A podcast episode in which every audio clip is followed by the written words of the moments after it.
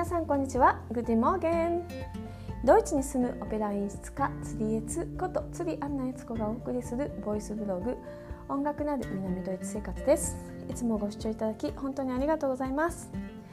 えーとですね私のこのチャンネル、えー、ポッドキャストチャンネルですねえーと、2K 行きました、えー、延べ2000人の方がですね、えーと、聞いていただいているみたいであの本当にありがとうございます、えーと、1月からですね始めてまして、えー、とちょうどね4ヶ月まるまるそろそろ終わるかなっていう感じですよね。はい。えー、と本当にね世界中の方がねどうも聞いていただいているみたいで本当にあのもうなんかインドブラジルフランスなんかペルーとかですねあちこちからねもうあの日本ももちろんそうなんですけども聞いていただいてるみたいであの本当に感謝してます。えーと、海外暮らしの、ね、方にとっては英語の習得とか外国語の習得ってすごい大事だと思うんであのそんな話とかがね、えーと皆さんご興味あるのかなと思うんですけども。あのまあ音楽の話とか演劇の話とかもねあの少しずつこう混ぜながらしていきたいと思ってます。でのお話話をねしてほしいトピックとか質問とかありましたらぜひぜひコメントをねあのいただけたらと思います。うん、あのそういうことをねあの加えていきたいなと思います私のホームページにもあのこう簡単にメッセージをくれるようになってますしあの Twitter、Instagram、Facebook とかもやってますので、えー、YouTube もやってますので皆さんねあのぜひぜひぜひあのコメントをどこにでもいいので、えーと、残していただけたらあの励みになりますしあのこちらでまたね皆さんの興味のある話とかをあのしていけるようなのであのお願いいたします。はい今日はまあその外国の方も多いということでですねもうちょっと語学ネタいきたいと思います。うん、あの皆さんね英語とか勉強するのにあのこう AA 辞典を使って勉強しろとか言われたことあると思うんですよ。私もねあのこう言われててですね AA 辞典を買ってあとはドイツ語もですね読読辞典を買ってこうドイツ語でわかんない単語読読辞典、えー、とこれはこう外事のために使えたドイツ語の辞典ですねだからこう答えもドイツ語で書いてあるみたいな意味もドイツ語で書いてあってそれをこう読むみたいなでこうっていうのを、えーと、買ったことあるんですけどほとんど使ってません実は。うん、あのー結構私はループに入ってしまうんですよ。その一つ分かんない単語ありますよね。でこれを例えば英辞典で引くと。でで、まあ、英語で意味が書いてある。でその意味が書いてある言葉の中にまた意味が分かんない単語があってそれをまたさらに英辞典で引く。で本当それで読んでるとまずそこにさらに分かんない単語があってさらにまた引くみたいな。でこう2回とか3回とかこうやってるうちにですねえで今聞きたかったこと何だったっけみたいな感じになってですね全然終わらないみたいなことがよく、えー、ありました。うん。えあれ結構難しくないですかね、うん、あの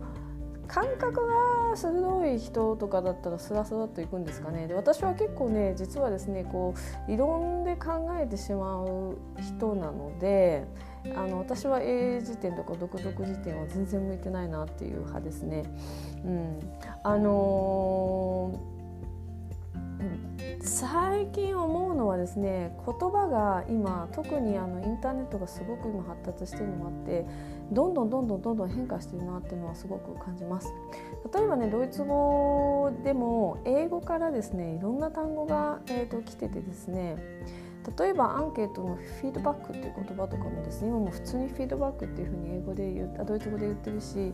例えば add 加えるっていう単語ですね。これもね add がもうドイツ語のの動詞になっちゃって addieren って言ったりとかですね。あのもうなんかそういう単語すごい多くて辞書に載ってない単語が結構も最近増えてきたりとかしてますね。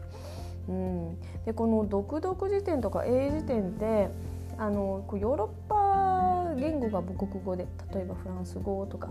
例えばこうなんかポーランド語とかなんかそういう人たちがですねなんとなく単語似た単語が自分の母国語にあってでなんとなくイメージが初めて見た単語でもなんとなく言ってる意味が想像つく。人がこの英辞典とか独特辞典とかを読むと結構スラスラスラって読めるんじゃないかなっていう感覚があります。うん、でも日本語ってあのこうアルファベット言語とあまりにもかけ離れていてですね似てる単語があんまないですよね。まあカタカナ語はねそのあの想像つきますけどアイスクリームアイスクリームだしチョコレートチョコレートチョコレート。そういうのはね。あの想像つきますけどね。それ以外の動詞とか。結構難しいですよね、うん、なので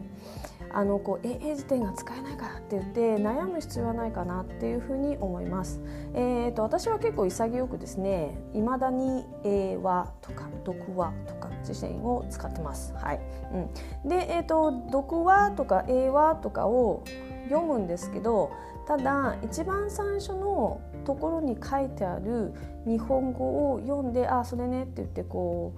うなんかインプットするのではなくてあの例文がいっぱい書いてありますよね。英和辞典とか読話辞典とかでこのね例文をザーって下から上まで全部読むんですよ。で大体のその単語の幅をえーと、掴んでそれをイメージ化して頭に入れるっていうことをしてます。なんでかっていうとあのさっき申し上げたように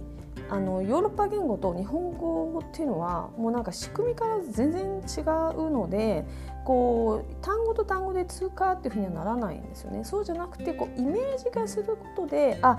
そういう感じなんだみたいなのがあのこう分かるようになっていくっていうんですかね。うん、ですね。えーと、例えば「ゲズンド」っていう言葉がありますで健康っていう意味なんですけどもあの例えば病気をしてるかしてないかっていう意味で日本語だと健康ですっていうふうに言うと思うんですけど、えーとね、例えばシューマンの歌曲とかあのモーツァルトの魔敵とかでもそうなんですけどあの誰かにキスをしたら僕はすぐにゲズンドになるっていうんですね。あのゲツンと健康になるって言うんですけどここは、えー、女の子とキスしたら病気が治るみたいなそういうマジックっていう意味ではなくてあのこうエネルギーが湧いてきて元気になるみたいな意味のゲツンとなんですよね。でそういうなんかこう日本語だと元気と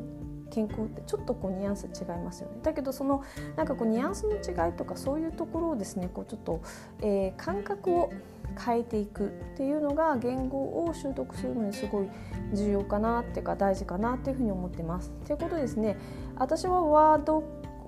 えー、和英辞典とか英和辞典とか全然使っていいと思っていてただし、えー、日本語に置き換えた時にこうこの単語イコールこの単語だよねって言って一つの単語でおしまいにするんじゃなくてこの単語の持ってる大体のこうキャパシティっていうのはどういうことなのかなってってこういうふうにも使うしこういう時にも使うんだなみたいなのをあの入れておくとあのこう使いやすくなっていくかな。人と外国人とね直接話していく時にあのすごい使いやすくなっていくかなと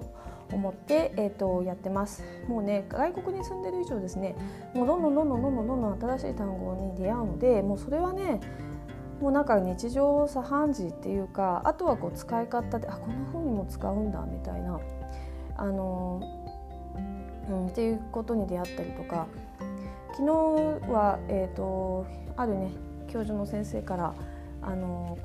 ゲネプロに来ていいですかっていうメールだったんですけどアウフネーメンっていうふうにおっしゃって書いてあってアウフネーメンって普通は、えーと、録音するっていうのはアウフネーメンだし